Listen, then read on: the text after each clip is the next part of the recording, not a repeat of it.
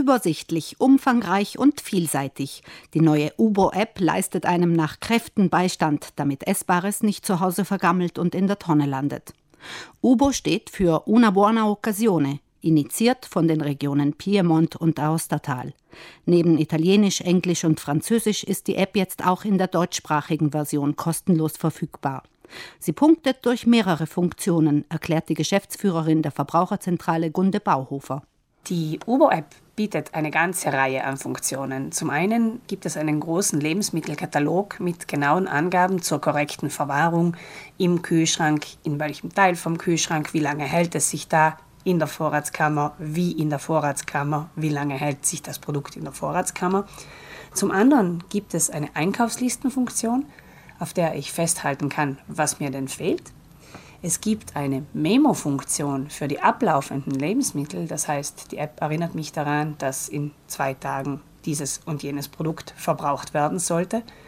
Dann gibt es noch eine ganze Reihe Resterezepte, wenn ich überschüssige Lebensmittel habe und nicht weiß, was ich mit denen kochen soll.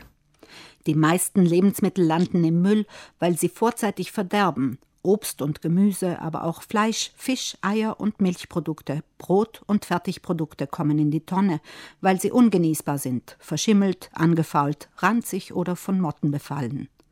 Oft wird auch noch Genießbares weggeworfen, weil zu viel gekocht wurde und die Reste nicht rechtzeitig aufgebraucht. Was die Haltbarkeit von Lebensmitteln angeht, ist zu unterscheiden zwischen Mindesthaltbarkeitsdatum und Verbrauchsdatum. Wir finden auch entsprechende Daten auf Lebensmitteln, aber nur eines dieser Daten ist bindend, und zwar das Datum zu Verbrauch und Biss.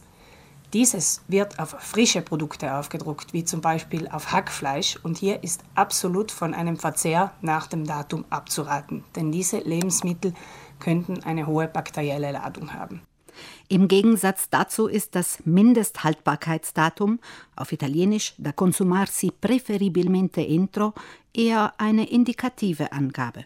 Wurden solche Produkte korrekt gelagert in ungeöffneten Verpackungen und gibt die sensorische Prüfung gute Resultate, das heißt, das Produkt riecht noch gut, es sieht gut aus, die Kostprobe schmeckt gut, dann kann man das meist unbedenklich noch verwenden.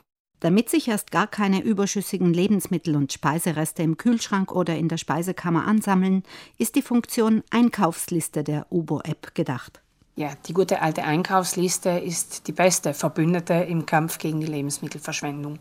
Die Ubo-App hilft dabei noch einen Schritt weiter, denn sie hat einen Mengenkalkulator. Ich kann anhand der Personen, die verköstigt werden sollen, genau ausrechnen, wie viel ich von einem Produkt kaufe und mir das Ganze dann automatisch auf der Einkaufslistenfunktion notieren, ohne langes Hin- und Herschreiben.